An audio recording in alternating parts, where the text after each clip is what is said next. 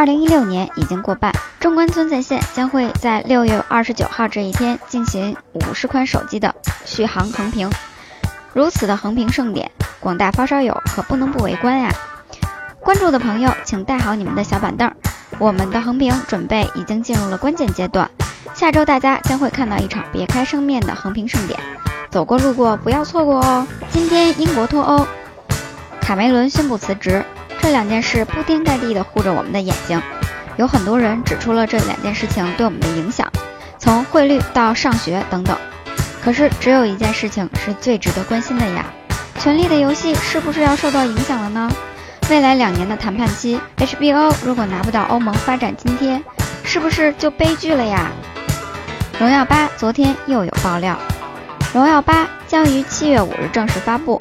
然后在七月六日到十一日开始预约，正式发售时间为七月十二日。据内部人士最新爆料，荣耀八工艺或与数字十五有关，将在某关键部位采用十五道工序去打磨。如果从配置上猜想，十五或许意味着荣耀八在双摄像头上做出升级。如果这样的配置真的成真，光在拍照这一项上，在旗舰机型里，荣耀八就有绝对的超强竞争力呢。